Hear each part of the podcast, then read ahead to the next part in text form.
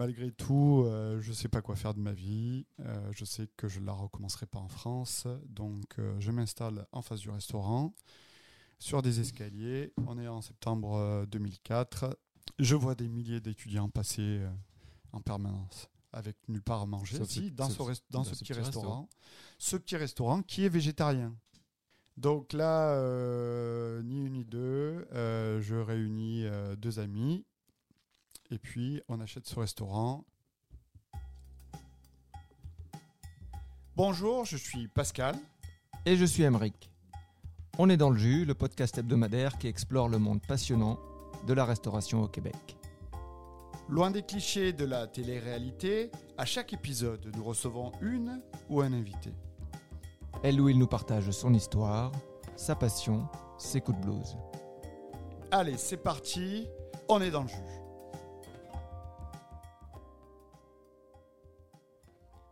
Aujourd'hui, on vous propose un épisode particulier, puisqu'on va parler de nous, Pascal et Emeric. Pas d'invité donc, mais une émission où on explique nos parcours, nos histoires et pourquoi on a monté ce podcast. Aujourd'hui, c'est Pascal et Emeric qui sont dans le jeu. Bonjour Emeric. Salut Pascal. donc aujourd'hui, on a décidé euh, de vous parler de nous pour euh, montrer notre légitimité pourquoi on est capable de faire ce podcast. C'est ça. Bah, il faut savoir aussi que c'était euh, l'idée de Pascal euh, il y a quelques, quelques semaines. Il est venu me voir. Puis il m'a dit j'ai envie de faire une, une chaîne YouTube. C'était ça, c'était ça au début sur la restauration. Parler, de, parler du milieu, parler de, parler de nos problèmes, parler de, de nos histoires. Et puis euh, petit à petit, cette idée a, a cheminé vers, vers un podcast. Euh, qui était peut-être plus adapté à ce qu'on qu'on voulait faire, plus sur le, fond que sur la forme.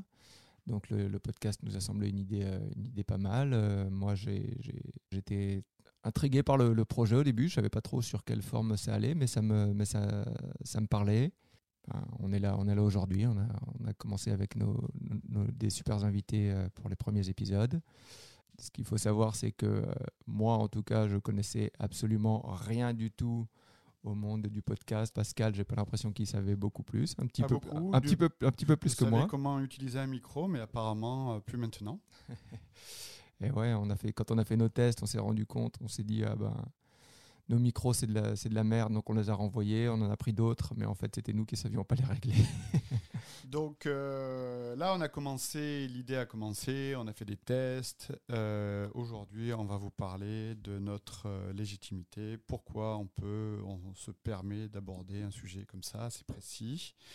Est-ce que tu peux nous raconter ton histoire, Mike Ouais. Alors, D'où viens-tu? Que fais-tu? Viens-tu? Donc moi, moi je viens de, je viens de la France. Je suis arrivé au Québec en 2012. Alors mon histoire, c'est que j'ai toujours voulu être cuisinier. Depuis que j'ai depuis que j'ai 6 ans, 7 ans, je veux être cuisinier. Je, préparais des petits plats pour mes parents. Je jouais au restaurant où j'écrivais des menus à la main. Puis je leur servais le, je leur servais des, petits plats faciles à faire, mais j'étais quand même super fier de moi. Euh, je regardais les émissions à la télé. Euh, j'étais passionné par une émission avec Joël Robuchon qui s'appelait euh, Bon Appétit, bien sûr, où il invitait des, chefs. Alors moi, je regardais ça.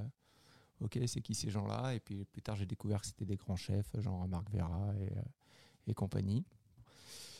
Et puis en France, tu es obligé de, de quitter l'école à 15 ou 16 ans pour entrer en, en école professionnelle. Puis moi, 15-16 ans, ça marchait pas trop mal à l'école. Donc euh, j'ai continué vers des études euh, régulières. Et puis une, fois que tu as loupé l'embranchement, bah, c'est un, petit peu difficile de, retourner en restauration en France. Donc en fait j'ai continué vers, une, vers des études régulières. J'ai passé mon bac, j'ai fait des études de commerce. J'ai travaillé dans le, dans le commerce pendant, euh, pendant 7 ans. Et puis j'ai toujours j'ai toujours regretté de pas de pas être cuisinier, tu vois chaque fois que j'allais au resto, je me dis pourquoi c'est pas moi qui, pourquoi c'est pas moi, pourquoi je suis de ce côté de la salle, quoi. Tu faisais quoi exactement dans le commerce? J'étais euh, responsable de rayon à Laurent Merlin. Ah, super. ah ouais, c'était tout à fait euh, vraiment lié à la restauration. Ouais, tu vois, rien à voir, rien à voir. Donc c'est ça. Et puis à l'approche de mes 30 ans, euh, avec ma femme, on a décidé de partir, euh, partir au Québec, euh, d'i- d'immigrer, mais on voulait partir avec notre résidence permanente avant de partir, parce qu'on partait, euh, Martha était enceinte, je pense, à ce moment-là, et donc on savait qu'on allait partir avec un bébé, donc on voulait pas faire des allers-retours si jamais il y avait des problèmes de visa, etc. Quand on a commencé les démarches, on s'est rendu compte que ça allait être très long, euh, que ça allait prendre probablement plus de deux ans. Donc euh, à ce moment-là, euh, je savais que j'allais partir au bout de deux ans, mais j'avais plus envie de rester à ma job. Je- donc je me suis dit, allez, je repars mes études, euh, je fais un CAP de, de cuisine. Donc Donc là, à 30 ans, ta femme est enceinte, tu décides malgré tout de te couper une- un, un revenu et de partir aux Ouais, études alors- et de recommencer à zéro. Alors, je suis passé par un, organisme de reconversion en France qui s'appelle le Fonds Gessif, qui est vraiment un super organisme, qui est pas trop trop connu, mais qui est en fait un organisme auquel euh, tous les, salariés en France cotisent. Tu cotises, tu une petite ligne de tes, de tes taxes allouées à, ce, à cet organisme et qui te permet, après, euh, après quelques années, de pouvoir euh, faire une reconversion. En gros, tu es payé pour faire cette reconversion. Tu gardes ton salaire tu gardes ton salaire. Donc ça, c'était quand même, euh, c'était vraiment euh, super, euh, une super opportunité. J'ai passé mon, mon, mon CAP de cuisine, donc je suis retourné à- sur les bancs de l'école avec des cours théoriques et des cours Avec pratiques. des jeunes de 16 ans? Non, c'était un CAP euh, de reconversion spécifique. Donc j'étais que avec des gens qui avaient choisi de faire cette formation, donc des gens passionnants. Il y avait genre il y avait un mec, il était, banquier, euh, il avait 60 ans, il faisait ça pour, pour se faire plaisir, pour ouvrir des chambres d'hôtes après. Tu avais, des filles qui étaient dans, qui travaillaient dans l'hôpital, qui voulaient, euh, qui voulaient changer, de, changer de métier. On partageait tous une chose, c'était la passion de la cuisine. Donc on avait vraiment choisi ça, on était un peu plus avancé en âge. Donc on avait vraiment choisi ça. Donc c'était vraiment euh, un groupe super intéressant. Alors on, on devait quand même se taper des, des cours euh, Théoriques. thé- théoriques. On avait notamment des cours de les cours obligatoires du, du CAP, donc qui sont éducation à la sexualité ou des genres de, des- ce genre de choses. Donc on avait une, une petite prof de 25 ans qui nous donnait, euh, qui nous donnait des cours de sexualité. euh, donc c'était euh, c'était assez, ma- assez marrant. Mais c'était vraiment c'était super comme, euh, comme cours. Là, je, me- je garde de très bons souvenirs. C'était une, formation en alternance, donc je faisais deux semaines à l'école et deux semaines en, restaurant. Et donc là, je travaillais pour un, restaurant d'un club euh, social qui s'appelle euh, le Cercle Interlié, qui est un club euh, social assez, assez élitiste où tu dois rentrer, tu dois être juste sponsorisé par euh, plusieurs personnes. Euh, C'est que des, ministres, des chefs d'entreprise, euh, des, euh, gens très très haut placés qui, qui vont dans ce, dans ce club social. Euh, c'est juste à côté du Palais de l'Élysée, qui est la résidence du, du président de la, République en France. Euh, c'est ultra luxueux. Tu avais un jardin immense, euh, un jardin immense euh, au plein cœur de, de- Paris. Tu as une piscine gigantesque, une salle de sport euh, fantastique. Et puis, c'est, euh, puis bah, le, resto était pas mal aussi. C'était très, euh, très cuisine française, ultra classique, euh, assez, assez haut de gamme. Donc, c'était, euh, super comme pour, pour apprendre. Le chef avait, euh, avait 60 ans, dont 40 ans de cuisine au même endroit. Il y avait euh, genre 4 sous-chefs, je pense, qui étaient euh, tous ultra expérimentés, ultra compétents. euh. C'était une, une belle brigade, on était une trentaine. Donc c'était vraiment une, une très très belle expérience. Après ça, j'ai fait quelques contrats euh, pour euh, Potel et Chabot, qui est un, Service traiteur un service traiteur. Euh, pareil, assez haut de gamme, très, très cuisine française. Euh, donc j'ai travaillé là pour, j'allais directement sur place pour les, pour les événements, donc des événements d'entreprise. Euh, On faisait un peu d'événements privés, mais moi j'allais pas trop là-dessus. On travaillait aussi, j'avais un gros contrat euh, pour euh, Roland Garros, le tournoi de tennis. Donc là, c'était un, un énorme contrat. Il y avait, je pense, 5000 repas qui sortaient chaque jour, juste pour le midi. Ouais, il devait- c'est c'est 5000 repas qui devaient sortir en deux heures, là, donc c'était incroyable. Fallait fallait, fallait très vite, et puis c'était des, des Précision. Précisions, des repas euh, qui étaient chargés 90 euros à l'é- à l'époque. Donc il y a, il y a- il y a Il y a 10 ans. 10 ans, 12 ans, 90 euros, c'est euh, 100, 130 dollars. Entrée, plat, dessert. Quoi. Donc euh, Ouais. c'était euh, fallait Donc, pas- il faut... ouais, c'était des beaux, des, des beaux plats. Et puis donc ça c'était assez assez intense. Et alors pour la petite histoire, euh, moi ils m'ont mis euh, au bout du premier ou du deuxième jour, ils m'ont mis au dispatch. Le, le sous-chef qui, qui s'occupait de, de la partie où je travaillais euh, dit ah toi t'as pas l'air trop euh, trop empoté donc tu vas faire le dispatch alors je, je savais pas trop ce que c'était mais en gros tu dois on avait quatre, euh, quatre lignes de service et donc tu dois prendre toute la mise en place et la dispatcher sur les quatre lignes de service Donc tu es au pass en fait. non non non non, Non. tu dois avant le service Ok. avant le service. Donc en gros, euh, imagine il y a du, du filet de bœuf. Tu cuis tes filets de bœuf, tu dis un, un filet c'est pour, je sais pas, 8 personnes. Euh, donc tu dois compter, ok j'ai cin- 5000 personnes, j'ai, euh, je sais pas, 800 filets de bœuf. Et puis ensuite, il faut que je les dispatche selon les lignes. Donc la ligne 1 a, a prévu 1500, 1500 clients, la ligne 2 euh, 500 clients. Donc il faut que je dispatche par rapport à ça. Sachant que j'avais pas du tout de marge. Donc j'arrivais, je les apportais sur les lignes. Euh, le chef, il me disait Bon, bah, tu m'as mis combien de portions? Je lui ai mis bah, t'as, Je vous ai mis euh, 400, 402 portions. euh, vous en avez commandé 400, j'en ai mis deux de plus. Alors, ouais, mais deux de plus, c'est pas assez. euh, Comment je vais faire? Je Ouais, mais je peux pas. Je me faisais engueuler tous les jours parce qu'il n'y avait pas assez. Mais, euh, c'était super intéressant comme job. Là. Euh, je faisais des petits contrats pour de la pub aussi. euh, je, tra- je travaillais sur des plateaux de pub. euh, c'est très différent aussi. Et c'est ça que j'aimais dans la. C'est ça qui, qui m'intéressait là. C'est que tu travailles. euh, J'avais pratiquement pas d'expérience et je travaillais tout de suite sur des trucs euh, incroyables, euh, sur des, des projets, euh, des projets fous à chaque fois super différents, euh, des, des tournages, des, des, tournois, des tournois de sport. euh, Tout de suite, ça m'a beaucoup plu dans la, dans la restauration. Ok, tu restes quand même dans le traiteur, tu as travaillé un peu, c'est toujours événementiel, traiteur. Là, tu- je suppose qu'à un moment donné, tu reçois ta résidence permanente. Je reçois ma résidence permanente. Et là, On va au, donc on va au Québec. euh, combien de temps après avoir reçu la résidence? Ah bah c'était assez rapide. hein. Le temps de, le temps de s'organiser, tu vois. euh, J'imagine peut-être six mois, quelque chose, comme, Ok. quelque chose comme ça. Et puis euh, quand je suis arrivé au Québec, euh, j'ai travaillé bah, de nouveau en traiteur là. Je suis arrivé donc en septembre 2012. Et puis euh, j'ai travaillé jusqu'à jusqu'à Noël, jusqu'après les fêtes, pour un traiteur qui était sur le vieux port à l'époque. Ça c'était vraiment cool. J'avais je travaillais, j'avais la vue sur le, sur le vieux port. Alors les premiers flocons de neige euh, vus sur le vieux port, c'était génial. Quoi. Donc, je commençais à 6 heures du matin. Euh, je finissais normalement à, vers 13-14 heures. Euh, Tous les jours, ils me demandaient ah, Tu veux euh, veux pas rester un peu plus tard On a, a du, boulot, donc je restais un peu plus tard. Moi, j'étais content, ça me faisait un peu plus d'argent. Et puis, euh, et puis, mon contrat a pris fin comme c'était prévu après les fêtes, parce que c'était toujours un moment un peu plus calme. Et puis, à ce moment-là, euh, j'ai commencé à regarder ailleurs. Et puis j'ai entendu parler d'un resto qui s'appelle Lola Rosa, qui, qui ouvrait sa deuxième succursale euh, sur le plateau. C'était un resto euh, végétarien. Euh, alors je connaissais rien du tout au végétarisme. Je suis allé, euh, je suis allé porter mon CV. Et puis j'ai rencontré Pascal, toi. Ouais. Et puis étais. fameux 10 janvier, je pense. Euh, C'était avant. Ouais, ça devait être le 10 janvier. Parce que. euh, On Parce que- revenait des fêtes. Ouais, on revenait des fêtes. Euh, toi, tu étais avec le chef de cuisine qui s'appelait Phil à l'époque. Ouais. tu étais dans la cuisine, tu m'as fait venir dans la cuisine. Notre entretien a duré à peu près euh, 20 secondes. 20 secondes, allez, peut-être peut une minute.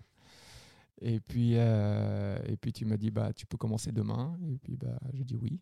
Et puis, et puis C'est voilà. bon, t'es engagé.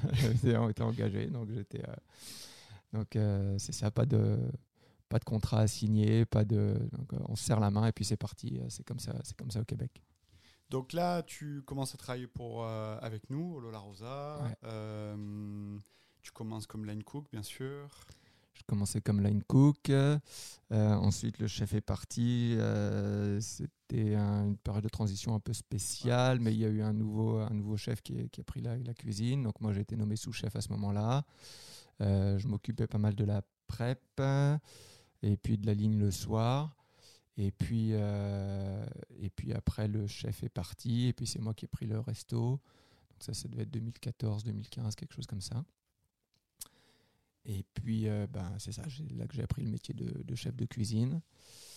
Après, tu as évolué encore un petit peu parce qu'on a ouvert une euh, cuisine centrale. On a ouvert Tu ensuite. restais quand même chef de parc à ce moment-là. Ouais. j'ai ouvert la cuisine centrale avec Phil, qui est l'ancien chef qui était revenu pour prendre la, partie production. Et moi, j'ai pris la partie traiteur et comptoir à emporter, parce qu'on avait un petit comptoir à emporter. Et puis après, on a, on a ouvert le nouveau resto sur la place des Arts. Et puis euh, à ce moment-là, moi j'ai été nommé chef exécutif pour coordonner toutes les cuisines et puis euh, faire en sorte que tout roule, tout, tout, roule dans le même sens. Et puis également, j'ai été, vous m'avez proposé, toi Eric, euh, ton, associé, de m'associer au, au, resto. Et donc voilà, c'est ça.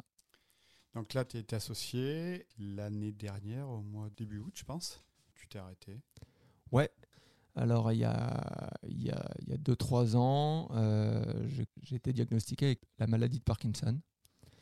Et donc, donc malheureusement, cet été, j'ai dû, dû m'arrêter de travailler parce que les symptômes étaient trop, euh, trop difficiles pour, euh, pour travailler en cuisine. J'ai mon principal symptôme moteur, c'est mon bras droit qui est la tremblote. qui a la tremblote et qui a, difficile, qui a des problèmes de, de, de motricité. Mais euh, également, ce qu'il faut savoir pour la maladie de Parkinson, c'est qu'il y a beaucoup de symptômes euh, non moteurs, euh, notamment des symptômes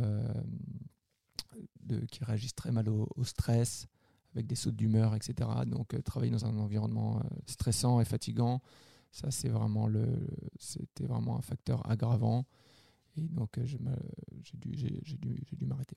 Surtout qu'il faut quand même préciser que euh, la pandémie n'a pas aidé à déstresser toute la situation. Ouais, c'est ça. Se recréer, créer des du système à importer, repartir sur de nouvelles bases avec un stress constant de création. Les, euh, respecter les conditions sanitaires, les relations avec les clients, il y avait vraiment tout un monde à inventer c'était stressant, on savait pas quand ça allait réouvrir, donc euh, tout ça euh, a aidé. Ouais, c'est ça, exactement. C'était la pandémie, c'était une période vraiment de, beaucoup d'incertitudes, beaucoup de stress. Moi, c'est en pleine pandémie que j'ai été, euh, j'ai été diagnostiqué. Donc tout ça, tout ça mis bout à bout, ça faisait, ça faisait trop quoi. Donc je me suis arrêté et puis j'ai pris un peu de repos. Et ça m'a fait beaucoup, beaucoup de bien, là, tu vois. Même psychologiquement, c'est le jour et la nuit.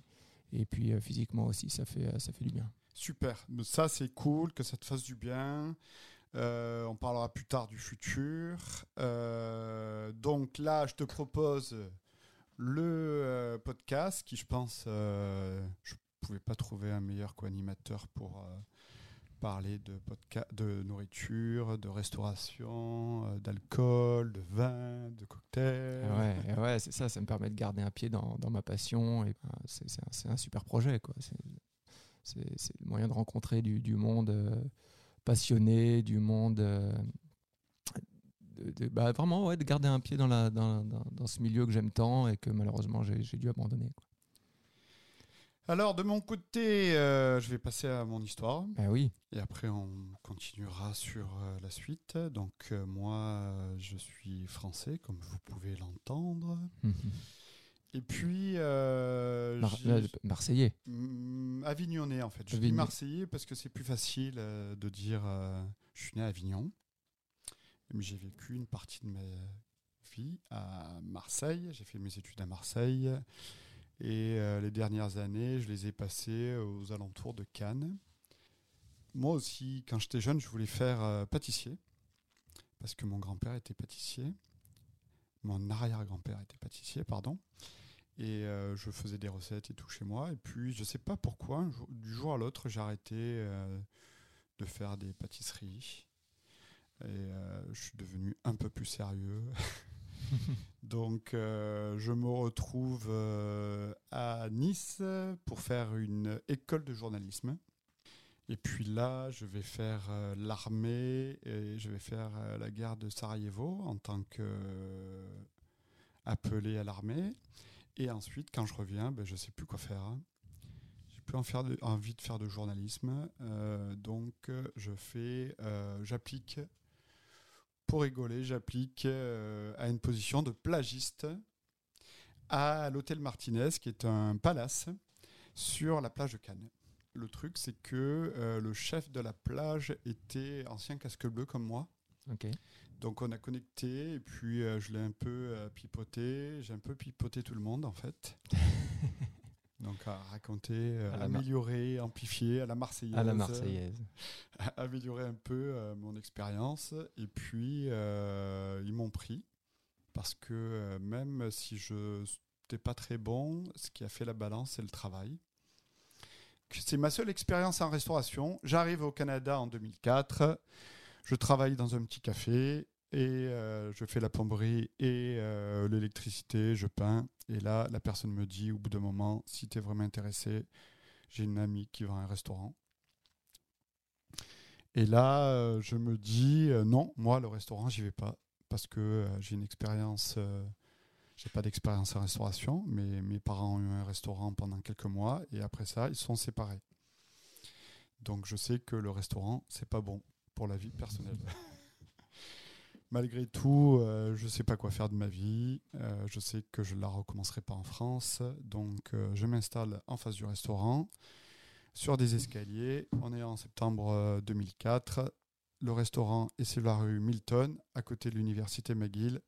Je m'installe sur les escaliers et là, je vois des milliers de, je vois des milliers d'étudiants passer en permanence. Ça n'arrête pas. Avec nulle part où manger. Avec nulle part à manger. Sauf si, dans, ce, dans dans ce ce petit restaurant. Ce petit restaurant qui est végétarien.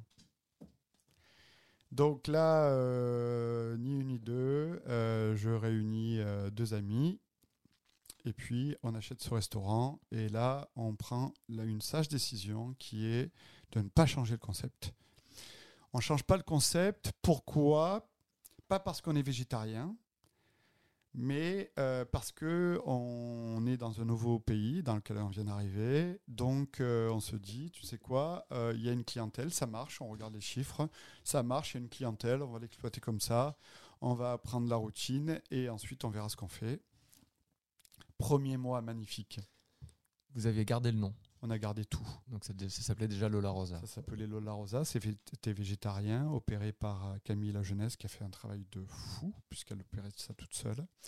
Elle était fermée les week-ends et tout l'été. Et quand on l'achetait, elle nous a dit n'ouvrez surtout pas le week-end et l'été, parce que ça ne sert à rien. Donc là, nous, euh, premier, on achète ça un vendredi. Et euh, qu'est-ce qu'on fait le samedi et le dimanche quand on est fermé? Ben, On repeint tout le restaurant dans d'autres couleurs, parce que c'était une couleur vert hôpital. C'était super beau, mignon, mais c'était pas du tout à notre image. Et quand elle revient le lundi, elle devait nous accompagner pendant deux semaines, mais quand elle revient le lundi, et là, sa première réaction quand elle rentre, c'est Et ça, moi, je n'ai pas pu le supporter, donc je lui ai demandé de suite de retourner chez elle, et c'était de plus nous aider, ça servait à rien. Ah ouais, parce que c'était son, son bébé. C'était son bébé, et, ça, Et là, vous commenciez à, à ch- à changer, le mettre à votre image, à votre style. ouais, Et là, il fallait couper le, il fallait couper le, le cordon tout de suite. J'étais, j'étais intense, il faut quand même euh, que je l'avoue, et c'est une réaction que j'ai pas supportée. Donc j'ai dit, c'est quoi, laisse faire, c'est pas grave. Donc euh, j'ai coupé court de suite.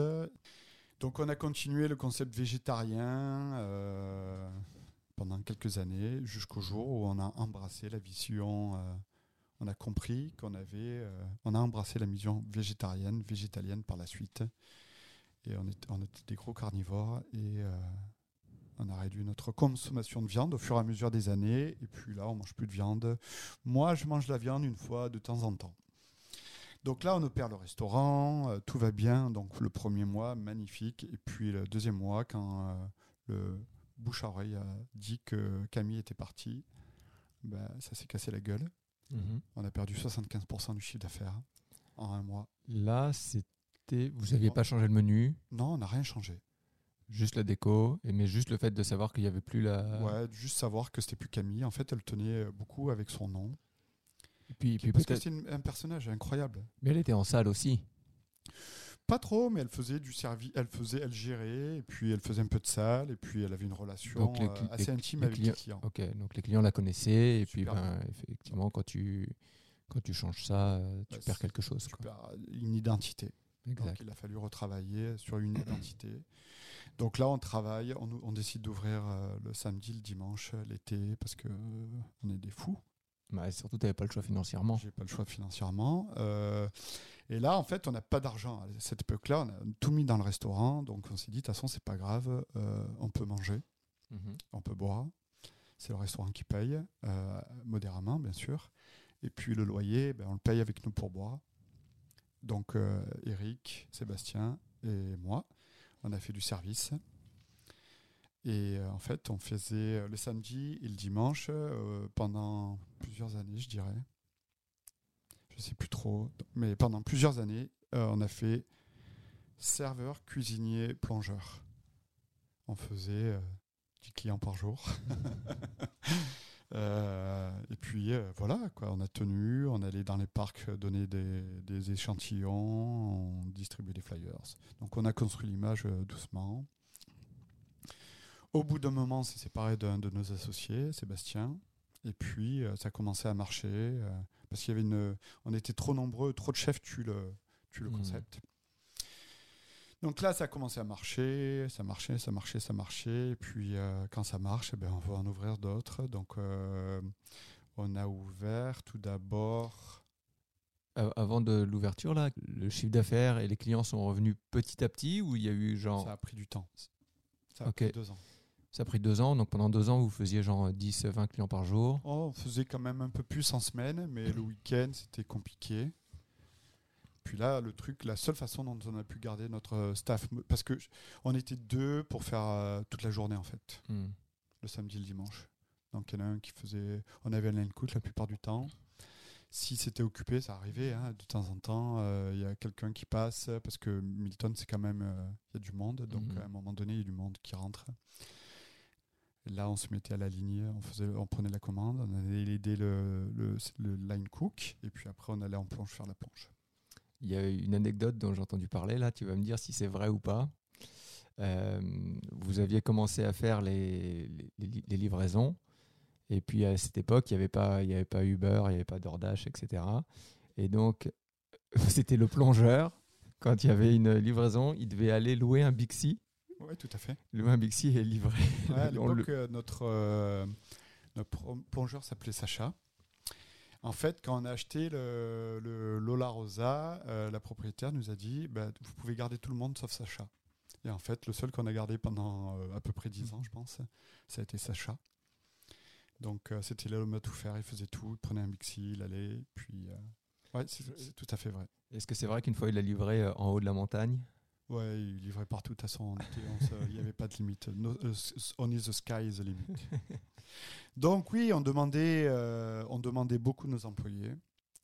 Et puis euh, le truc, c'est que à l'époque, euh, on demandait beaucoup. Je pense pas qu'on pourrait demander au- autant aujourd'hui. Et je pense que ça, je pense pas que ça serait. Je pense que les mentalités ont changé. Nous avons changé aussi. On demandait beaucoup et euh, on donnait beaucoup, énormément de notre personne. Donc euh, personne ne pouvait à l'époque venir nous voir et nous dire ouais mais tu nous exploites. Déjà on n'exploitait pas, on était euh, euh, raisonnable, mais on demandait énormément d'efficacité, énormément d'efficacité. Donc euh, on s'est développé, on a créé, on a ouvert, on a fermé, on a ouvert, on a fermé des restaurants, on a eu une cafétéria dans une résidence étudiante à côté de, de Milton, juste en face. C'était dans un presbytère, un presbytère. Il y avait, on faisait petit déjeuner, midi, soir, 120 couverts. Euh, on avait deux personnes pour faire ça. Tout, Mhm. la cuisine, la prep, tout était frais préparé, rien de congelé. Donc, ils faisaient euh, le petit déjeuner, le midi, le soir. Belle journée, Ouais. deux Australiennes. deux. top. En même temps, on a ouvert un restaurant à Mont- au Mont-Tremblant. Mhm. C'est la folie, là. Là, On était en feu, là.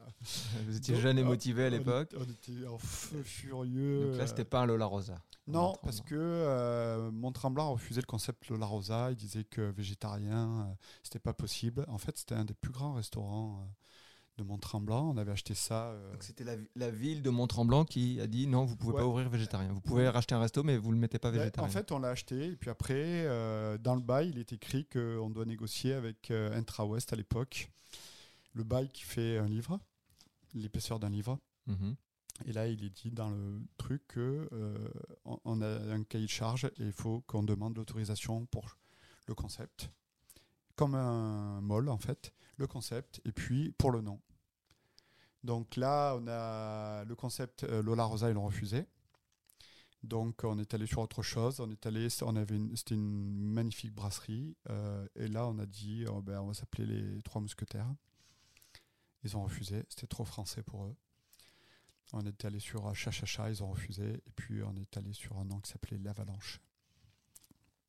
Donc on avait, on avait acheté ça, une bouchée de pain. Et puis euh, c'est parti. On est allé chercher un troisième associé. C'était pour ça les Trois Mousquetaires.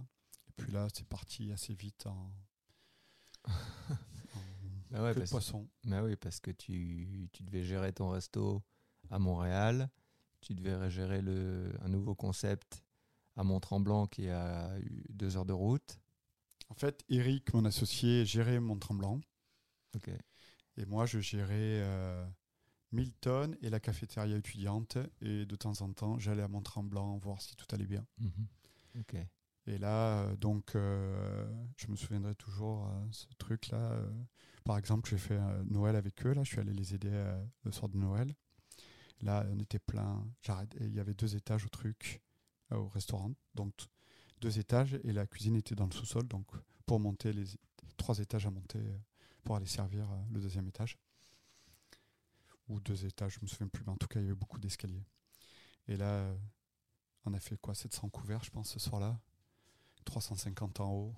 Et moi, je tapé tous les plats. Du... Le serveur, il prenait les commandes et euh, il faisait payer. Et moi, je faisais tout le running. Euh, je faisais runner.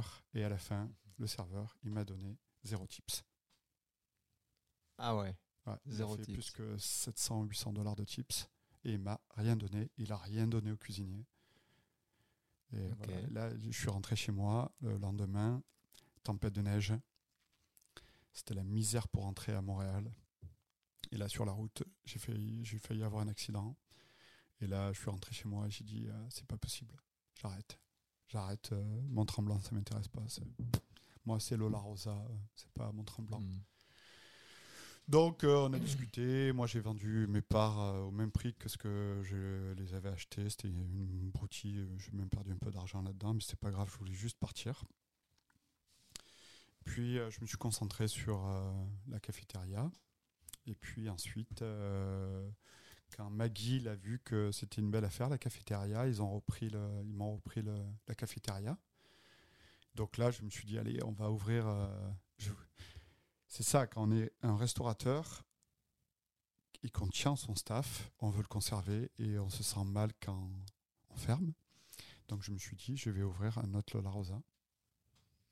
Et on a ouvert un Lola Rosa euh, à NDG, Mhm. qui était une véritable connerie. Parce que euh, NDG, c'est Notre-Dame de Grâce, c'est un quartier à Grâce. l'ouest de Montréal. À l'ouest de Montréal. C'était une vraie stupidité parce qu'à l'époque, on voulait commencer une franchise. Donc, on a pris un local qui n'était pas un restaurant. Et là, on s'est dit, on va, on servir quelques tables. Et puis, euh, en fait, on était à NDG, mais on n'était pas à Westmount. On était, et puis, on était super fatigués. Moi, j'étais mort. Et c'est là que j'ai fait mon premier burn-out. Donc, euh, on s'est séparés de ça aussi. Puis là, on a laissé faire quelques temps. Burnout, au cas où tu te poses la question. Paralysie faciale de Belle. Donc, j'ai un côté du visage paralysé qui bouge pas. Je pleure quand je rentre chez moi. Et là, en fait, je m'en suis rendu compte le jour où j'ai dit à mon frère, j'ai parlé à mon frère et mon frère m'a dit mais qu'est-ce que tu fais? Qu'est-ce que c'est quoi ton but? C'est quoi? Pourquoi tu cours tout le temps? Pourquoi tu tu profites pas un petit peu Et là, là j'ai dit c'est bon, il a raison, j'arrête. Mhm. Donc euh, petit burn-out, pas diagnostiqué, mais je peux vous dire que c'en est un. Perte d'équilibre. Euh, Bah, paralysie faciale, euh, c'est pas un petit burn-out, quoi. C'est quand même. Ah, c'était énorme parce que j'arrivais même pas. euh, quand je conduisais, en fait, j'avais des vertiges et j'étais obligé de m'arrêter sur la route. Euh, j'arrivais pas à traverser le pont Cartier et le pont Champlain parce que j'avais des vertiges. Donc c'était un gros truc. Et là, je devais rentrer en France, euh, voir ma famille. Et euh, j'ai pris l'avion, j'avais les vertiges tout le long de l'avion. Je parlais agoraphobie, donc je pouvais plus être entouré de personnes. Mais j'étais Mhm. obligé de le cacher à ma famille. Ils- je pense pas qu'ils sachent même. Et euh, c'était fou, quoi. Ça a duré 6 à 8 mois. Et je me suis soigné en allant voir un psychothérapeute, donc thérapie perso, thérapie de groupe aussi. Et puis, j'ai calmé, puisque j'avais fermé d'autres restos, et j'ai dit, je vais arrêter, et je connais ma ligne, et mon visage est revenu au bout de 8 mois, en fait. Après avoir euh, fermé le restaurant, ralenti le rythme. Ouais. Ouais, ouais. Donc là, quelques années, on a laissé calmer ça. Ensuite, euh, ben, c'est reparti, hein, parce que euh, le naturel revient toujours au galop. Donc là, en 2012, on s'est dit, on va redévelopper Lola Rosa, parce que Lola Rosa, c'est, c'est fou, ça marche super fort, on marchait fort. Et puis, ouais, à cette époque, Milton là, était devenu vraiment une énorme euh, une énorme machine là. Ah c'était c'était plein tout le temps tu avais un plein tout le temps. tu avais la queue pour entrer euh, c'était euh, il y en avait une demi-heure de, de file d'attente devant en hiver donc c'était fou quoi c'était et ça marchait ça roulait quoi. Tout roulait super bien et puis Eric et moi on est quand même des, des gens assez nerveux et Milton ça fait 750 pieds carrés la salle, elle fait 44 places assises. Euh, donc euh, c'était trop petit pour nous deux. Quoi. Hmm. Donc euh, là, on s'est dit, on fait quoi, quoi? On ne peut pas travailler en permanence ensemble, sinon on va se taper dessus. Donc là, on est reparti dans le développement. On a eu deux occasions en même temps. Ouverture, on a négocié pour ouvrir un restaurant dans McGill cette fois-ci dans le, dans le centre euh, étudiant, dans le, truc des étudiants. Et euh, en parlant à des amis qui sont à Monas, ils m'ont dit bah, on a un local juste à côté, euh, tu pourrais le prendre, c'est pas cher. Et là, c'était sur le plateau. Là, sur le plateau, pas très très loin de Milton, donc tout était vraiment faisable à pied. Donc on ouvre, on fait des travaux à Parc, on se fait arrêter par la construction, parce que j'avais pas de permis. Euh, à, la Marseillaise. À la Marseillaise. Mais comme beaucoup de restaurateurs, de toute façon, si tu commences à faire appel à un contracteur aujourd'hui et que tu demandes des permis à la ville, euh, il te faut un an. Et euh, tu peux pas payer un loyer pendant un an comme ça. Il n'y a aucun propriétaire qui veut te hmm. donner un an d'avance. Donc il y a des techniques. Moi, je ne les connaissais pas, les techniques, pour pas se faire repérer. Je l'ai fait un peu à la vue de tout le monde. Et euh, le premier jour des vacances de la construction, je me suis fait arrêter alors que je travaillais. Je travaillais pas plus que ça. En plus, là, j'étais en train de, de nettoyer, mais j'avais des balais dans la main et ils m'ont dit même un balai, t'as pas le droit de le faire. Donc ils m'ont fermé pendant 15 jours, je pense, un mois, un truc comme ça, le temps que j'ai un père. Le temps qu'ils oublient que je paye mon amende, en fait. Ok. Donc là, je suis retourné en même temps, j'ouvrais euh, à McGill, qui était un spot euh, dégueulasse je nettoyais à quatre pattes euh, à la raclette. Donc on a ouvert McGill. Du, le jour où on a ouvert McGill, je suis retourné faire, finir les travaux à Parc. Mhm. Donc euh, là, on a fait les travaux et puis on a ouvert le 15 décembre 2012. Trois mois plus tard, on fermait la succursale de McGill parce que c'était une catastrophe. Ils nous avaient pipoté. Euh, les, chambres froides étaient dans le sous-sol. Elles étaient tombées en panne. Pour les réparer, on n'avait pas le droit de faire appel à notre frigoriste. Il fallait pas faire une note de travail. Allez, et ça, ça durait des jours. Ils nous ont fait payer 3500 euh, dollars, un truc comme ça. Un jour, je voulais euh, déplacer une prise. Ça m'a coûté 1500 dollars alors que j'avais qu'à mettre une rallonge. Donc c'était fou, quoi. C'était pas gérable. C'était pas gérable pour nous. Donc c'était pas du tout rentable. On a perdu 60 euh, 000 dollars de septembre à avril, la fin de session. On a perdu 60 mmh. 000 dollars. On s'est dit stop. C'était un, bail d'un an, renouvelable plusieurs fois. Et on a dit euh, non, on renouvellera pas. C'est une connerie ce truc-là. Donc on a fermé euh, McGill, qui était une très bonne décision. Et on s'est concentré sur Parc, qui marchait super fort. Mais à l'époque, quand vous avez ouvert Parc, vous vouliez faire une épicerie aussi faire, épicerie et resto. Épicerie et resto. C'est pour ça qu'il y avait deux, deux, portes. Ouais, il y avait deux portes. Donc côté épicerie avec produits faits maison et resto. euh, conseil à tous les futurs euh, personnes, toutes les futures personnes qui veulent faire ça. Écoutez très bien. Réfléchissez parce que c'est pas du tout le même euh, façon de travailler. Nous, on a fait confiance à des gens à un moment donné. On avait un chef, il nous a dit Ouais, ouais, ouais, je vais vous faire, euh, je vais tout vous mettre en canne. Donc, on avait des machines qui nous ont coûté une fortune pour mettre en canne, euh, en pot maçon en fait. Et, euh, et là, la personne fait un stock, nous remplit presque, je sais pas, il a dû avoir 300 ou 400 litres de sauce tomate, des currys, des chilis en jarre. Et il met ça sur les rayons de notre côté épicerie. Au Et soleil. moi, j'ai eu un Au doute. soleil. Et moi, j'ai eu un doute et j'ai dit, je pense pas que ce soit une bonne idée. Si, si, si, t'en fais pas. Bam, un jour on arrive et tous les pots avaient explosé euh, sous la pression du soleil. Donc euh, sachez vraiment ce que vous faites. Si vous voulez faire ça, allez vraiment suivre des formations, soyez sûr de vous et engagez les bonnes personnes. Et puis même c'est pas la même dynamique, donc prenez votre temps. Donc là, le jour, euh, on s'est rendu compte après un an et demi ou deux ans, on s'est rendu compte que l'épicerie, en fait, on n'arriverait jamais à la renaître parce que c'est deux équipes différentes qu'il faut. On a ouvert euh, le côté épicerie pour euh, le transformer en salle. Ça marchait du feu de Dieu. euh, Milton Park marché. Là, on s'est dit. euh, donc là, on s'est dit, ben, si on veut se développer un jour ou l'autre, ben, il va falloir euh, s'agrandir. Et puis, on avait toujours notre projet d'épicerie, quand même. Donc, parce qu'on est têtu, hein. Ouais, c'est peut-être a dur. hein. dur. Donc là, on s'est dit, euh, on va chercher une cuisine centrale. Et puis, on s'est installé dans le Vieux-Montréal, sur la rue William. Et, euh, et on a recommencé la même connerie. Même pire, pire que ça, parce que vous avez dit on va faire la cuisine centrale, mais et on va faire l'épicerie, mais on va faire aussi un autre concept, de la vente à emporter Eh oui. Un comptoir et à les traiteurs emporter. aussi.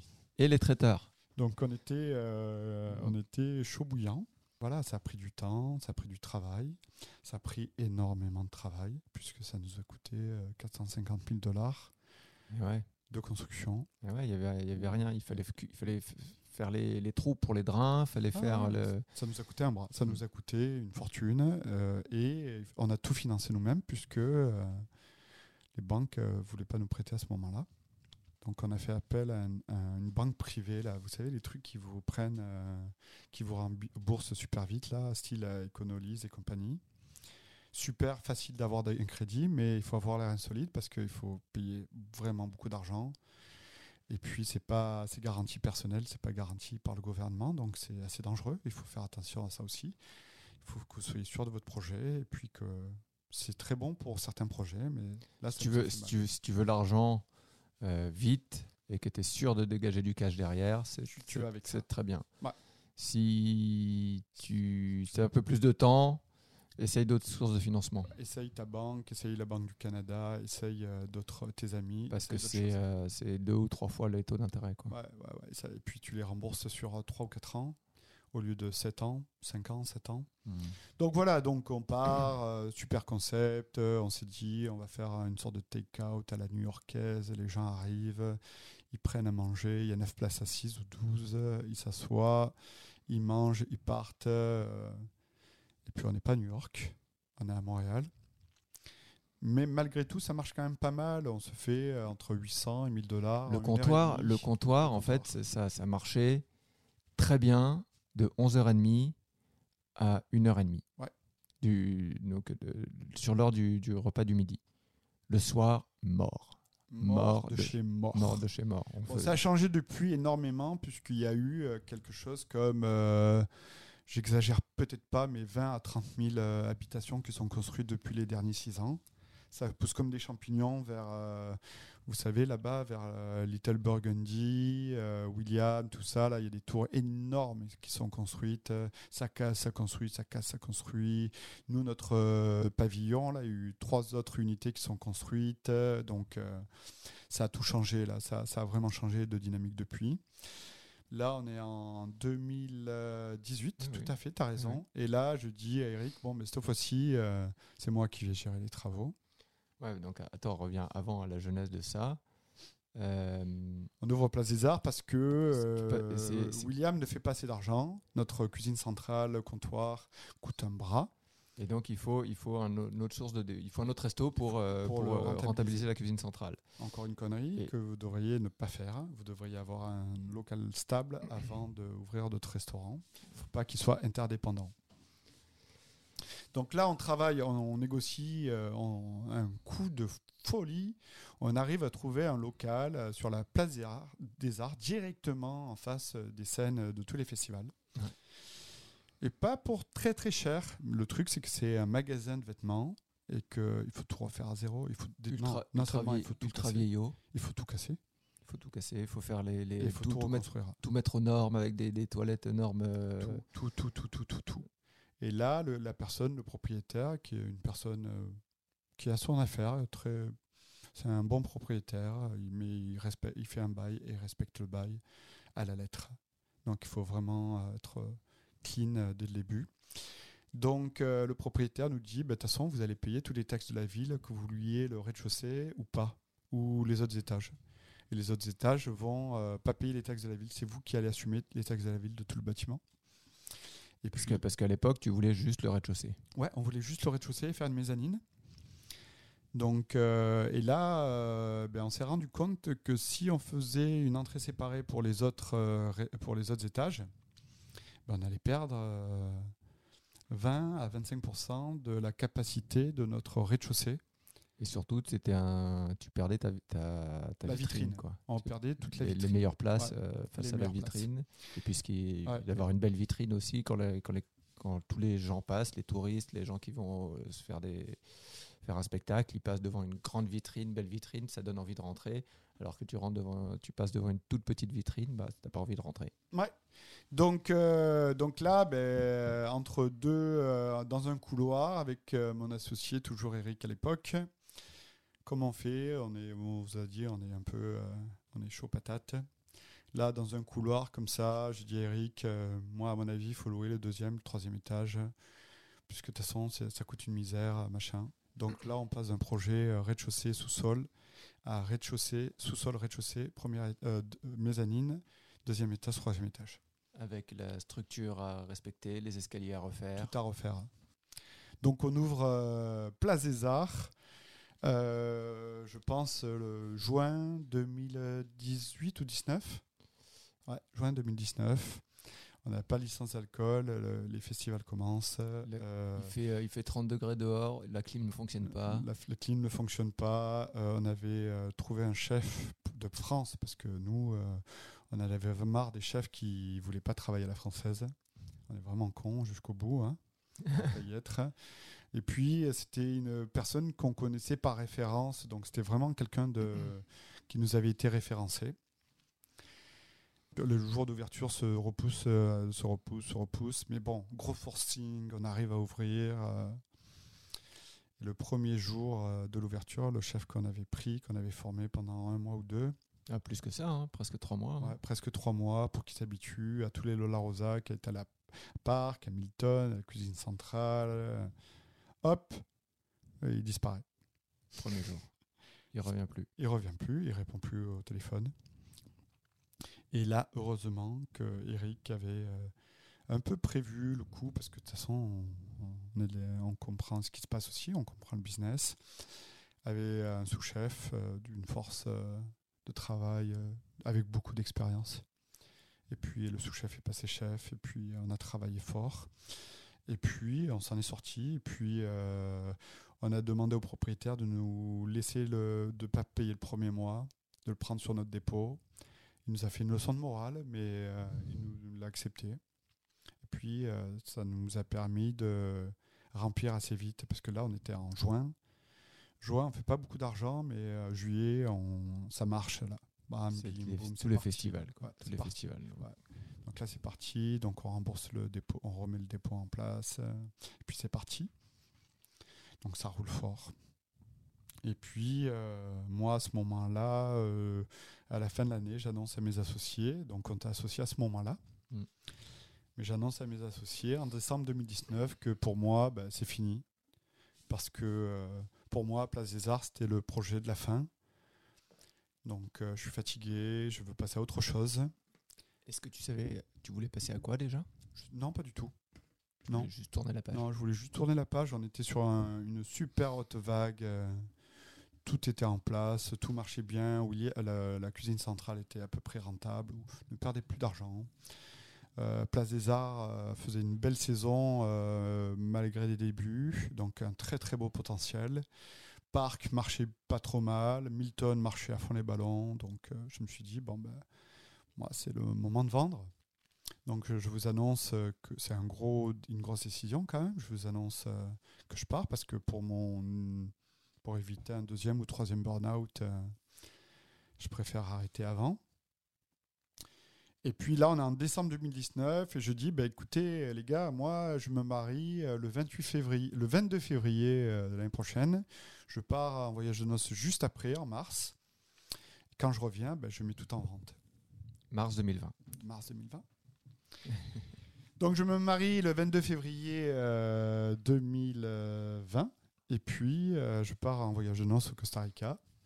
Et puis là, euh, qu'est-ce qui se passe le, 10, euh, le 16 mars ou le 15 mars On me rappelle d'urgence. On dit on ferme. On ferme les restaurants. Le Premier ministre canadien, M. Trudeau, nous dit si vous êtes à l'étranger, revenez. Mm. Je suis au dixième, je, suis à la septième jour de, mes, de ma lune de miel. Donc euh, au Costa Rica, je suis malade, j'ai je suis malade comme un chien, j'ai la tourista, donc je peux pas prendre l'avion, euh, tous les avions sont complets, j'arrive à revenir, et puis là, ben, c'est facile, la décision est rapide, euh, je peux pas vendre déjà, parce que c'est invendable pendant la pandémie, et deuxièmement, ben, il faut, on ne sait pas de quoi l'avenir est fait, donc je dis à mes associés, je vais rester jusqu'à ce que tout se restabilise. Et, euh, mais je suis arrivé au bout aujourd'hui, en fait. J'ai dépassé la limite physique, intellectuelle, mentale, euh, de tout ça là. Et donc, euh, c'est pour ça que je veux vendre. C'est pour ça que j'ai dit j'arrête. Et même si je continue encore à travailler un peu de temps en temps, souvent, je ne peux plus travailler, je, dois arrêter parce que sinon je vais retomber en burn-out. Quel regard tu portes sur, les, sur ces, ces 15 dernières années? 19. 19 dernières années. ça fait 19 ans, c'est une histoire incroyable. Jamais j'aurais pensé partir sur 19 ans déjà. Mhm. Mais quand je regarde, euh, d'un côté, je me dis, il faut jamais avoir de regrets, parce qu'il ne faut pas vivre dans le regret. Et j'ai toujours été comme ça, en fait c'est toujours trouver. Euh, il y a toujours, quand on a un problème, il y a toujours quelque chose de positif qui ressort. Ok. Euh, quand j'ai fermé euh, le restaurant sur NDJ là-bas, j'ai trouvé un homme de main qui m'a accompagné dans les travaux et dans les, les à régler les problèmes, mhm. qui m'a aidé, Kenny, qui m'a aidé pendant une dizaine d'années, qui m'a suivi pendant une dizaine d'années après, qui m'a aidé à faire les travaux à part, qui m'a aidé euh, vous savez, en restauration, là, vous le savez, le vendredi ou le samedi soir, il y a toujours une machine qui casse. Appeler un plombier ou un électricien un vendredi ou un samedi soir, c'est pas possible. Et euh, quand ils viennent au week-end, c'est le double du prix, s'ils viennent, bien sûr. Donc là, avec cette personne, ben, on arrivait à faire tout ça. Donc a été un, gain extraordinaire. Donc chaque fois, j'arrive à trouver une, façon de dire, bon, il y a quelque chose de positif. Aujourd'hui, ben, la seule chose positive que je vois, c'est que j'ai beaucoup appris. J'ai beaucoup appris euh, de toutes ces années. Je suis devenu euh, plus calme. je suis, je, je, au début, là, je m'énervais avec mon associé. On se parlait un peu euh, dur parce qu'on est des amis depuis 25 ans. Ça fait quand même un petit moment qu'on sait pas. Je me suis plus énervé, moi. J'ai décidé d'arrêter de m'énerver.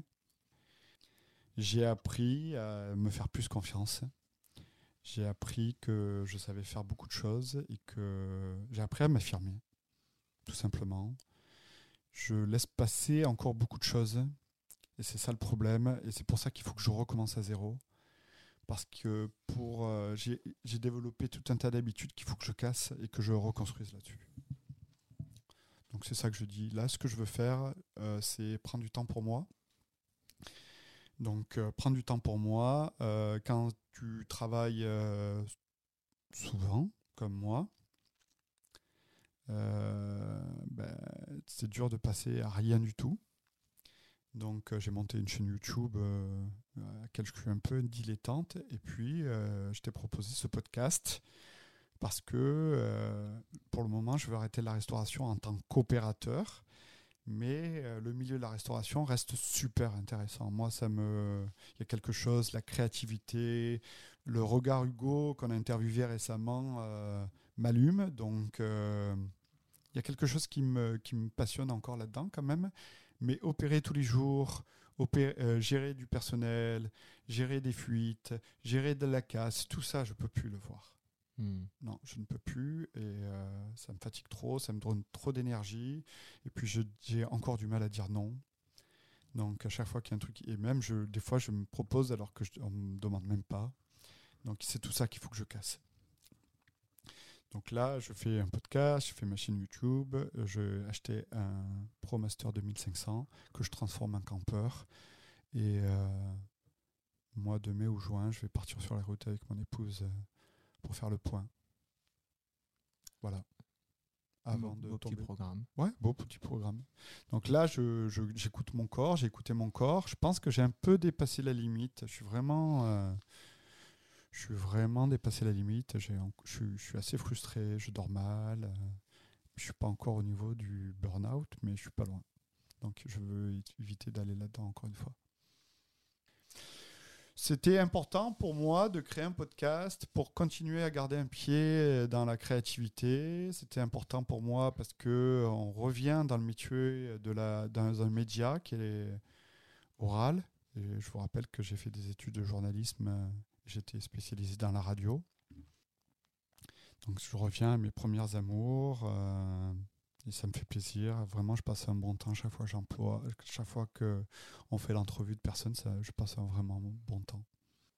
Hmm. C'est vrai qu'il y a dans, les, dans la restauration, dans l'univers de la restauration, il y a une énergie euh, qui est vraiment euh, incroyable et qu'on retrouve, enfin, qu moi j'ai jamais retrouvé ailleurs. Et, euh, rester, faire ce podcast, c'est un moyen de rester connecté à cette énergie. Et puis j'espère qu'on arrive un peu à transmettre cette énergie et cette cette passion et puis cette, euh, toutes ces, ces, histoires incroyables qui se, qui se passent à nos auditeurs. Il faut, il faut montrer les deux côtés. Il y a, il y a deux côtés de la restauration. Qui, euh, un où tu as une énergie incroyable, mais cette énergie qui peut te brûler aussi un petit peu. Absolument. Et ça, il faut pas le cacher on en parle entre nous, c'est dire oui, euh, ça fait partie de notre introduction, on est loin de la télé-réalité, même si aujourd'hui on commence un peu plus à en parler. Là, il y a une émission qui est sortie sur euh, Prime Video qui, parle un peu plus de cette réalité. Encore un peu, les images sont belles, donc. Et la radio nous, permet d'éviter de, de, faire de belles images d'être dans, le, dans la réalité des paroles et des actes. Et oui, parce que, parce que souvent ce qui se passe, c'est quand euh, un média va parler de, la restauration, il va parler d'un restaurant en particulier ou d'un chef en particulier. Donc ça va être une opération de promotion. Donc tu veux pas montrer les côtés euh, difficiles là. Tu veux pas que ton le, chef il va dire euh, oui, il va dire je travaille dur, il va pas dire je suis obligé de j'ai divorcé trois fois parce que parce que je travaille trop, euh, euh, je prends de la cocaïne parce que c'est ça, que, ça qui me fait tenir, euh, je fais des, je fais des burn-out. Tu veux pas montrer ça, tu veux pas mettre ça en avant quand tu fais de la promotion.